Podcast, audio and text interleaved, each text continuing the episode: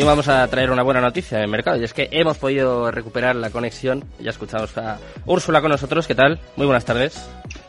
Hola, buenas tardes. Muchísimas gracias por la invitación. A vosotros. Eh, no sé si se, se, me escucha o no. Sí, ya después... sí, yo te escucho ah, fenomenal. Okay. ¿Tú a mí también?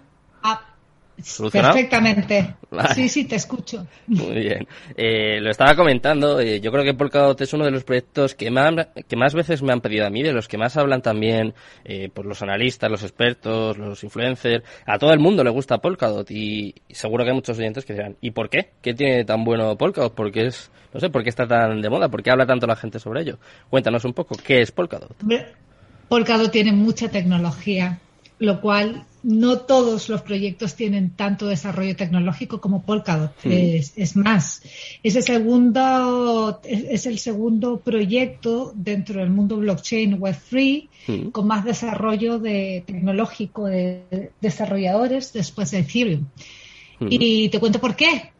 Eh, porque realmente Polkadot nació bajo el brazo y en la mente de Gavin Wood. Gavin Wood es el cofundador de Ethereum y, y realmente, bueno, fue el alma eh, tecnológica de Ethereum. Como sabéis, Vitalik Buterin creó el Yellow Paper, tuvo la idea, concebió esta idea y el que la llevó a la realidad a nivel técnico fue Gavin. Gavin es el creador del Yellow Paper de Ethereum sí. y el Yellow Paper es el, es el documento tecnológico, es la arquitectura de todo este protocolo. Pero esto Gavin lo desarrolló en dos semanas, eh, muy poco. Y Madre esto, mía. la comunidad de Ethereum ya lo sabe, bueno, fue en Miami, eso es un hecho muy histórico. Mm. En dos semanas crearon Ethereum y para él realmente fue un MVP, era un proyecto de desarrollo y experimentación, pero no se esperaban el éxito que tuvo Ethereum en ese momento.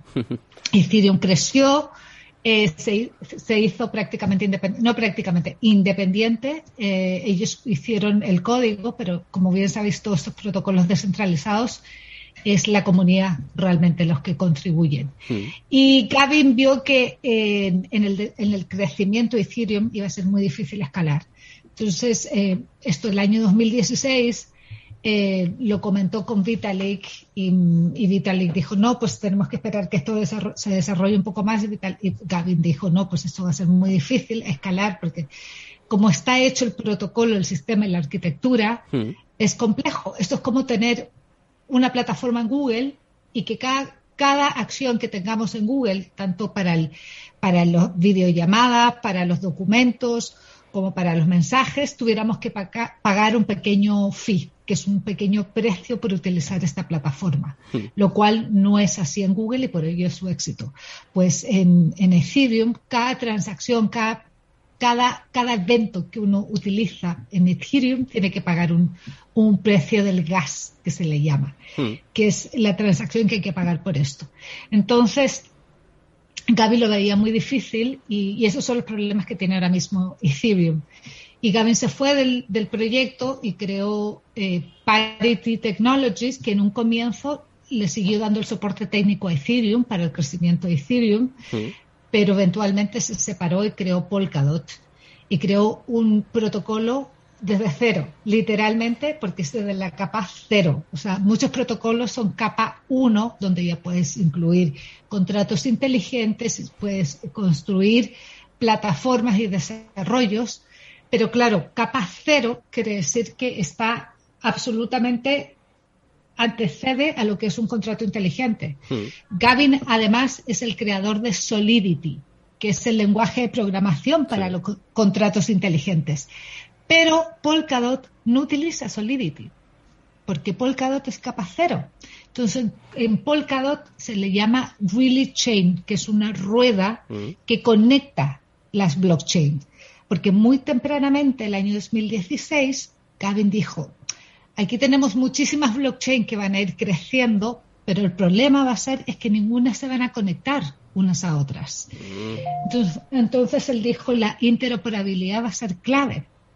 Y ese es el proyecto Polkadot y por ello está creciendo muy rápidamente, tanto en el desarrollo tecnológico como por parte de la comunidad y, y startup que están utilizando la tecnología. Mm. No quiero ser muy técnica porque no soy técnica, llevo mucho tiempo en este, en esta, en esta, en este ecosistema, pero es verdad que en un principio suena todo a chino. Así que. Parece difícil, pero eh, luego no lo es tanto, ¿eh?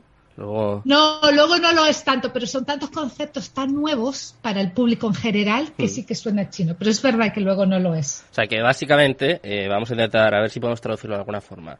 Eh, cada proyecto tiene una blockchain independiente y básicamente, porque justo es lo siguiente que te iba a preguntar, que cuál es el objetivo de Polkadot, qué es lo que soluciona, y básicamente es lo que tú dices, ¿no? Que es como que su función o por lo menos su, su cometido, su finalidad de, el futuro es conectar todas las blockchains, ¿no? Hacer ahí como si fuese, mm, a ver, como, como un hub, algo así, ¿no? Un ecosistema de todas las Exacto, exacto. Todo lo que es, de hecho, la semana pasada justamente eh, lanzamos un proyecto, bueno, una, una herramienta tecnológica eh, que se llama XCM, eh, Cross Chain, y que permite enviar datos y, también eh, tokens dentro de distintas blockchains, lo cual también es un hito, porque hoy por hoy muchas blockchains lo quieren hacer y han creado puentes, pero estos puentes han sido hackeados, sobre todo en el mundo DeFi. Y ha habido muchísimo problema, muchísima polémica por ello. Entonces, ¿qué es lo que te asegura eh, Polkadot? Es la seguridad. Polkadot desde muy en principio, tuvo un primer hackeo grande el año 2017 y desde ahí se aprendió la lección y con esta lección aprendida, Polkadot realmente el tema de seguridad ha sido crucial, crucial. Y ese es, eh, los grandes hitos de Polkadot realmente son la interoperabilidad. Y ahora vamos a ver con las siguientes blockchain, todas, es que todas vais a, a escuchar cada vez más interoperabilidad.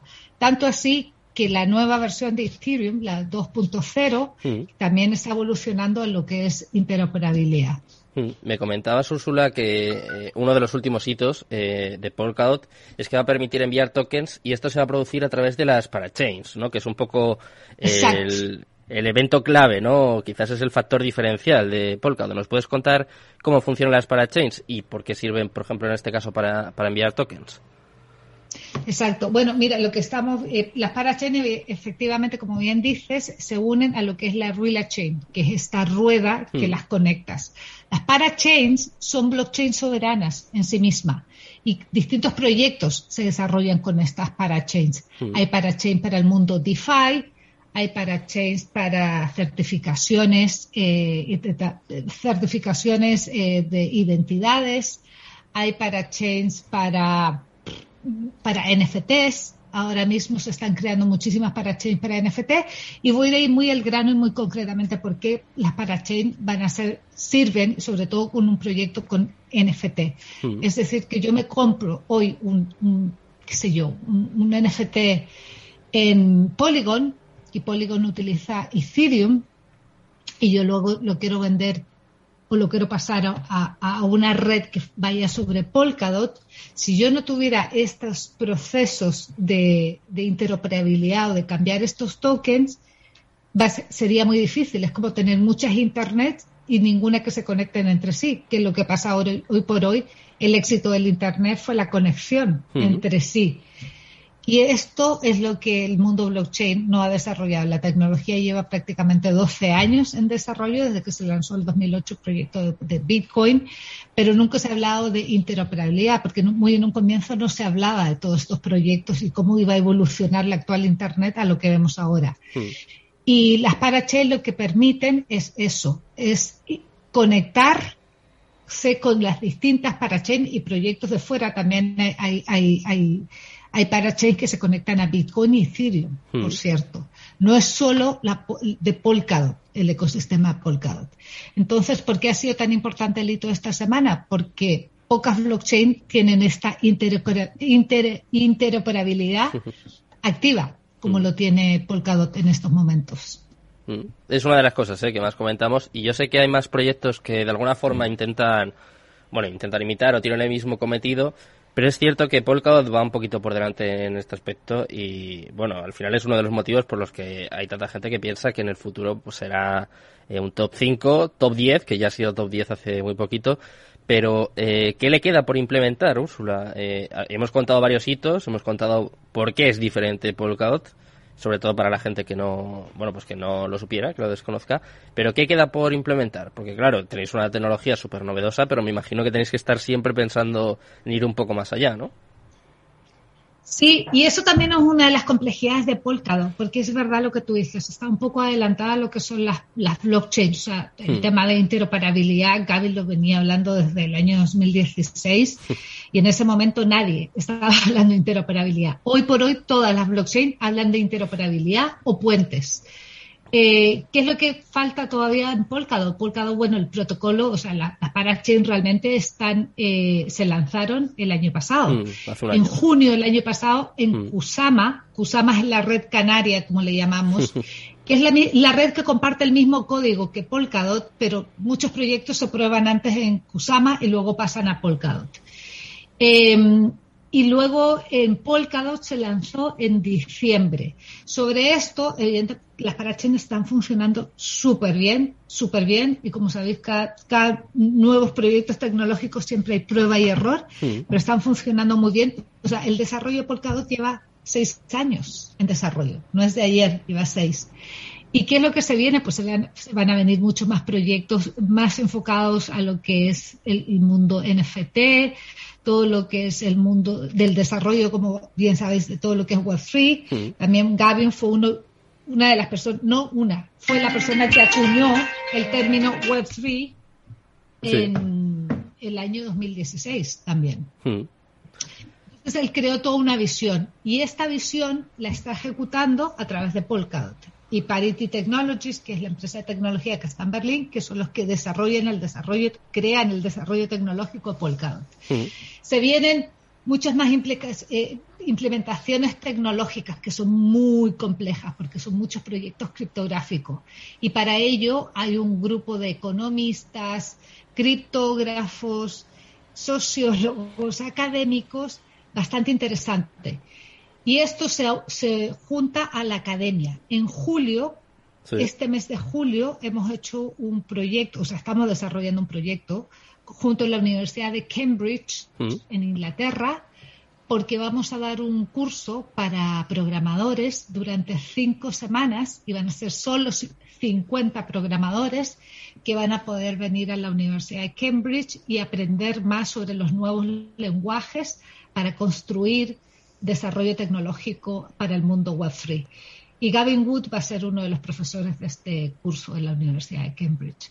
Entonces, se vienen muchísimos proyectos y lo que sí que se viene mucho, porque este, este proyecto, Gavin es tecnólogo hmm. y como tecnólogo, eh, todo lo que realiza, lo realiza pensándolo en el desarrollo tecnológico y luego ver cómo cómo este desarrollo tecnológico, él crea la tecnología, crea las herramientas, pero depende de la comunidad qué uso le quieran dar estas herramientas.